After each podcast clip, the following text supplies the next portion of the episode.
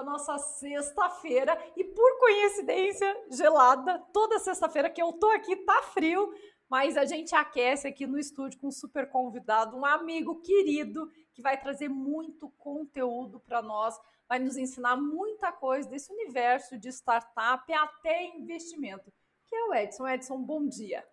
Oi, Cauana, bom dia, tudo bem? Edson, antes da gente entrar no assunto, né, falar aí, trazer essa experiência toda, conta um pouquinho para nós. Quem é você? Como é que você construiu sua vida? Como é que você chegou aonde você está hoje? Tá bom, vamos lá. Do, do princípio, é, eu tenho uma formação né, em engenharia elétrica pela antigo Cefet, hoje o TFPR, também um MBA pela FGV em gestão de, de empresas é, construí uma empresa, né, fundei uma empresa em 1992, empresa de desenvolvimento de software, e, e, a minha trajetória foi conduzindo essa empresa ao longo dos últimos 30 anos, e durante essa jornada aí, muito aprendizado, muita coisa bacana, muitos, muitos erros também, né, que a gente acaba cometendo, mas foi uma trajetória legal e hoje eu estou num ponto diferente aí da minha vida, né, tô, já vendi a empresa, né, há dois anos e meio atrás, e agora eu estou me envolvendo um pouco mais nesse mundo de vocês aí, que são as startups. Edson, você falou assim, tive uma empresa de tecnologia. Nós tivemos um boom com os programadores, né? É, e aí virou um produto escasso e caro. Como é que como é que foi isso? Como é que é o seu olhar para o momento em que nós estávamos? Porque eu acho que agora está meio normalizando. É, mas teve sim esse boom. Qual, qual foi o seu olhar nesse momento? Então, a gente sempre tem dois, dois, dois, grandes problemas a resolver, né? Que é buscar clientes e contratos e buscar as pessoas que, os colaboradores que compõem o time aí, né? Então, sempre é um, ou falta um ou falta outro. Hora falta projeto e tem gente demais, hora falta gente e tem projeto demais. A gente trabalha nesse equilíbrio, né? Sempre trabalhou, né? De uma forma a equilibrar as coisas. Mas no, depois de 2015, 16 até 20, 21, 20, um pouquinho antes da pandemia, assim, a gente o maior problema que a gente tinha sempre foi a escassez de pessoas, né? Bons colaboradores, pessoas qualificadas. Então isso aí sempre foi assim um foco que a gente deu, né? Em tentar são três, três grandes é, vertentes que a gente atuava, né? Atrair pessoas, retê-las, né? E desenvolvê-las. Então a gente sempre teve bons programas dentro da nossa empresa aí no, no, no sentido de tentar atender essas três essas três vertentes aí para tocar o negócio da melhor forma. O maior desafio, né? É As grande. pessoas. Sempre, sempre. E aí, daí você vendeu a empresa, conta como foi isso. Vocês construíram ela em 1900 quanto? 92. 90, gente, 92. Nossa, eu era novinha, hein? Nem existia. Eu já estava construindo empresa, já 10 anos quase ali. Eita, lasqueira. É, e como é que foi vender? Como é que foi esse processo? Então, só voltando um pouquinho, né? Gente, naquela época nem existia o termo startup, ah, né? Eu acho que ele é, ele é, mais recente do que isso.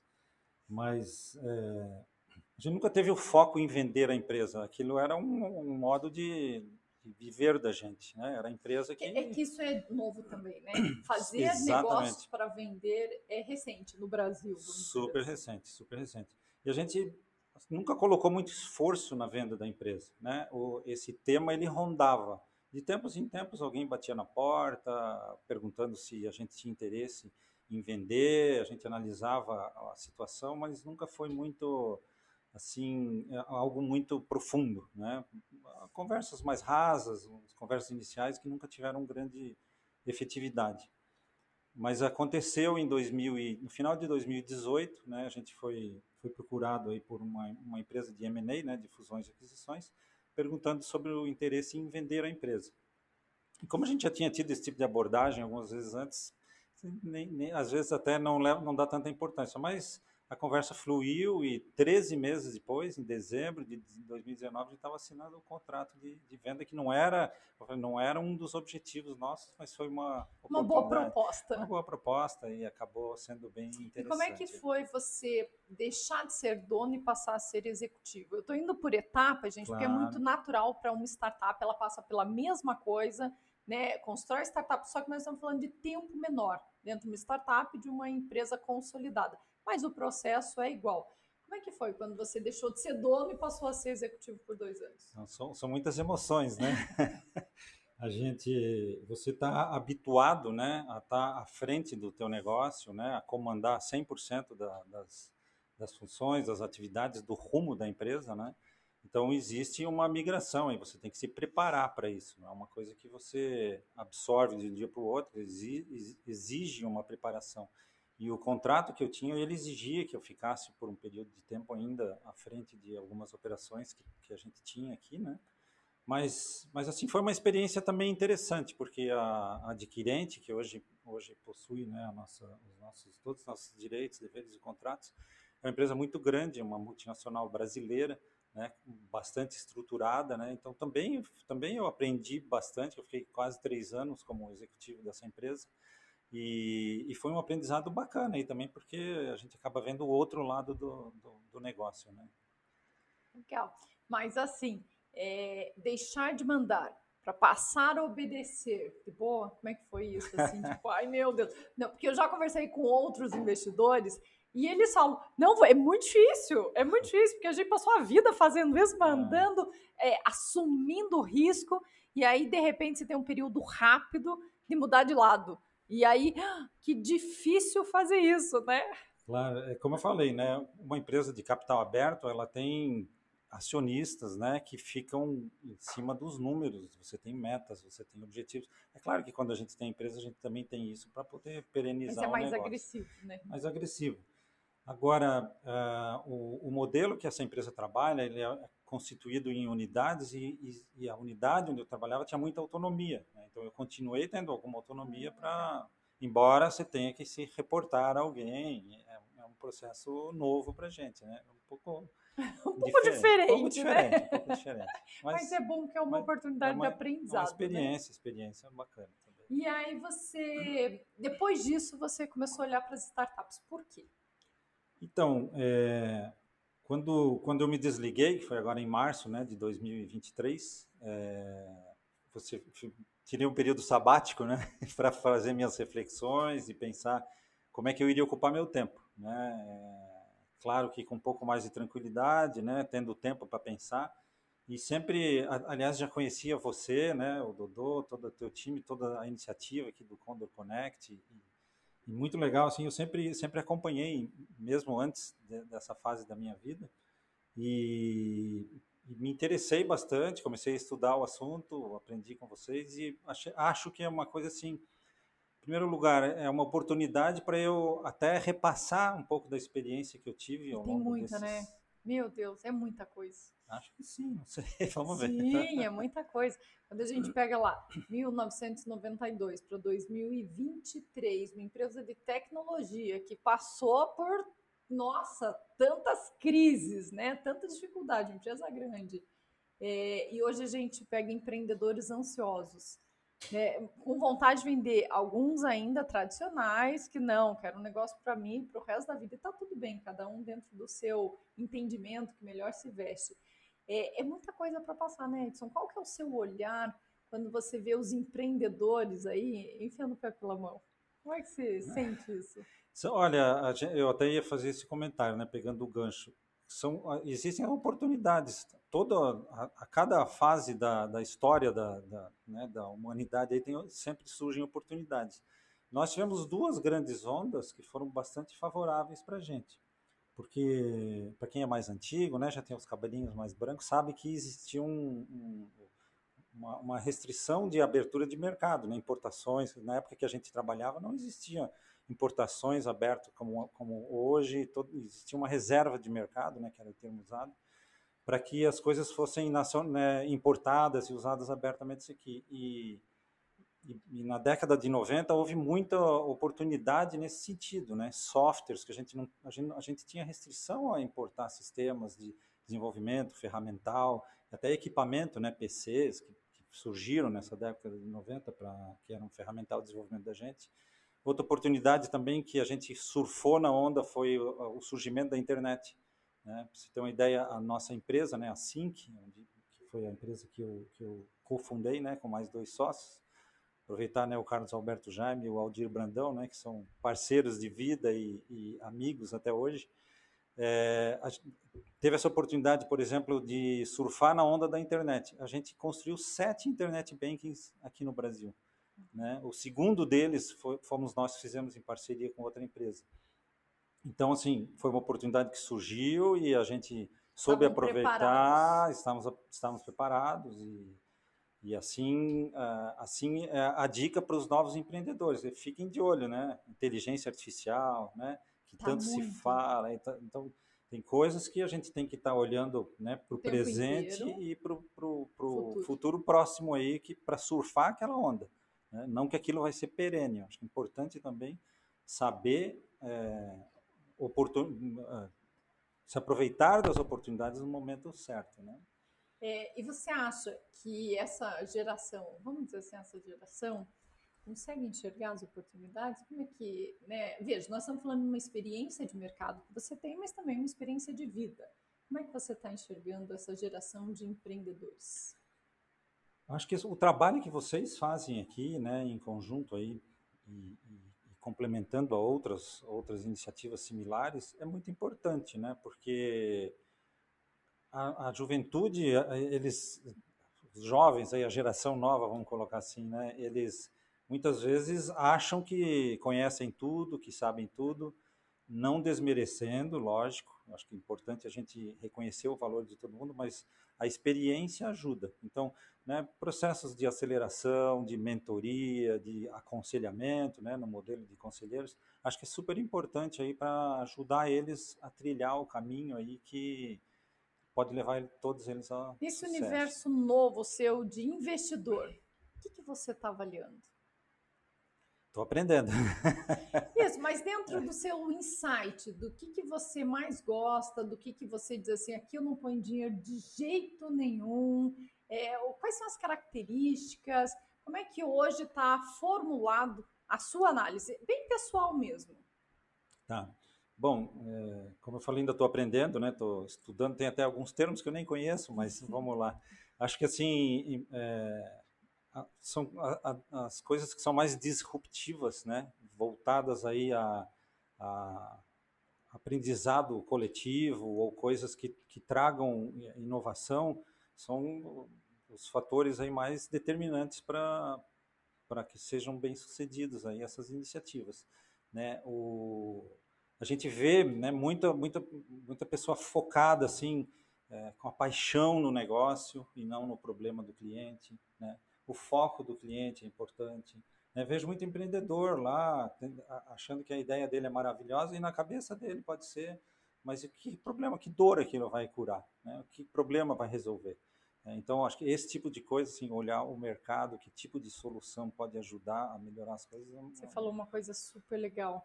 É, a gente vê muito empreendedores fascinados, né? Apaixonados, Apaixonados né? assim, é, pelo, é. pelo negócio, mas realmente esquece de olhar para o cliente. O que você diria para esses empreendedores? Porque tem muito, e às vezes eles nem percebem que eles estão neste momento de fascinação olhar com um olhar mais frio, né? Tirar um pouco o lado emocional e olhar para o lado racional, né? Tem uma série de métricas que você pode usar, né? Os KPIs aí, né? De que, que a gente tanto usa hoje para avaliar avaliar startups. Às vezes eles não olham isso ou nem, ou nem planejam isso, né? Qual é o, o custo de aquisição, né? O CAC, o custo de aquisição do cliente, qual é o churn que talvez eu venha ter, qual é o lifetime value do, do, do né? Do, do negócio. Então, é, esse tipo de, de análise que, que é mais numérica né, e menos mental ou emocional. ou emocional. é super importante. Né? Eu acho que vale aí de muito eles estarem envolvidos no meio, né? conversar com outras pessoas, entender como as coisas realmente funcionam, que só a paixão não vai levar, não necessariamente vai levar ao, ao sucesso. O que, que você vê de diferença é, ou complementar na, na gestão do seu negócio, vamos dizer assim, geração anterior a essa geração de startups? Bom, positivo e negativo. É, acho que as coisas hoje elas, elas são vistas como deveriam ser mais imediatistas, né? É, as pessoas às vezes conversam comigo e dizem, poxa, que legal, você construiu uma empresa, né? Teve um negócio de sucesso e vendeu. Poxa, mas foram 30 anos, não foi um ano, né? não foi um ano. Às vezes eles acham que vão ter uma ideia bacana, vão prosperar em um ano e vão vender a empresa em um ano e vão ficar milionários, vão criar um unicórnio em um ano. Não é Ai, assim. que delícia, gente. Até para criar um unicórnio leva sete em média. Então, mas nem todos pensam assim, né? Então acho que assim, uma dica é põe os pés no chão, olhe para o histórico recente, né? Olhe os números com, com um olhar mais analítico, né? Veja projeção do negócio para ver se, se é viável chegar no, é, no, seu, na, no, atingir seus objetivos e suas metas. E qual que é o seu olhar para eu, eu vou dizer eu vou me atrever a dizer empreendedores, pessoas que querem construir alguma coisa, mas que não têm uma habilidade de business. Então, isso é uma coisa que eu até estava tava lendo há pouco, né? É, às vezes pessoa é uma super criativo, gênio, tem uma ideia legal, mas não é uma não é uma pessoa que tem a capacidade de gestão. Por isso, às vezes é, me perguntam, né? Foi bom ter sócios ou é melhor ser sozinho, né? Na minha opinião, é, pela minha experiência, foi excelente ter sócios, né? Porque a complementaridade das, das habilidades, né? Da, da, da, do conhecimento, da, da, capacidade de cada um tocar uma frente é importante. Às vezes o empreendedor jovem ele tem medo de dividir ou acha que ele é capaz de dominar e, e tocar tudo, mas nem sempre é assim. Você né? entrou num ponto extremamente importante, sócios. Você teve os seus sócios por 30 anos? Os em todo o processo mesmo, a mesma sociedade. como, É que, como é que foi isso? Então, eu a empresa a, a maior empresa que foi a SINC, que a gente conduziu ao longo desses 30 anos, foi a mesma sociedade desde o início.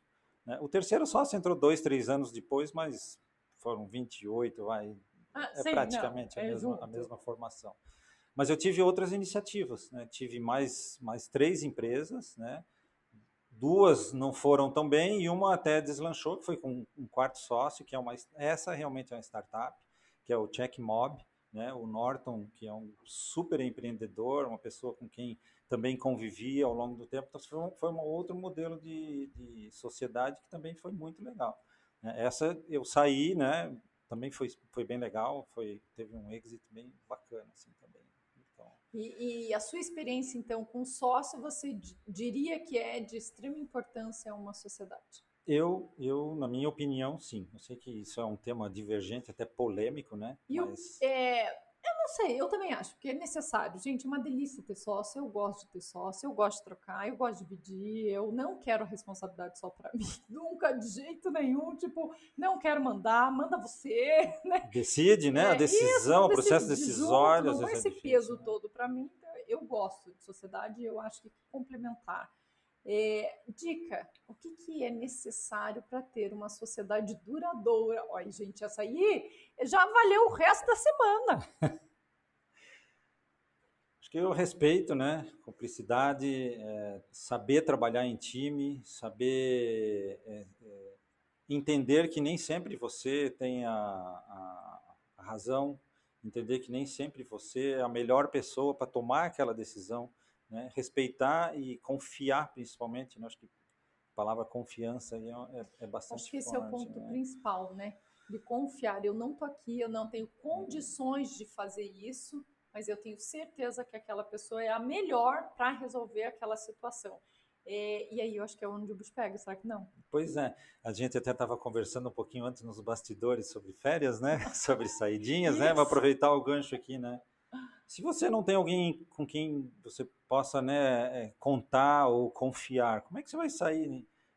Por um empreendedor não tira 30 dias de ah, férias, ah, nunca, né? Nunca, gente, eu, eu, não me lembro, Edson, um dia que eu. Não, nunca, na vida. A gente não consegue desligar, é. né? Mas às vezes você sair com a tua família, dar uma desligada, viajar por 5, né, 10 dias, uma semana, você ter um, um time, um sócio que você pode contar e sabe que vai estar ali presente e, e principalmente compartilha da, da, dos mesmos valores que você, né, que tem a mesma, a mesma trajetória, os mesmos objetivos, é muito importante, né? Então isso dá um pouco de alívio ou, ou, ou E por que será, Edson, no seu olhar, aí pegando sua experiência de vida mesmo, por que será que as nossos empreendedores hoje estão com uma dificuldade de fazer uma sociedade, de entregar um pouquinho? O que acontece?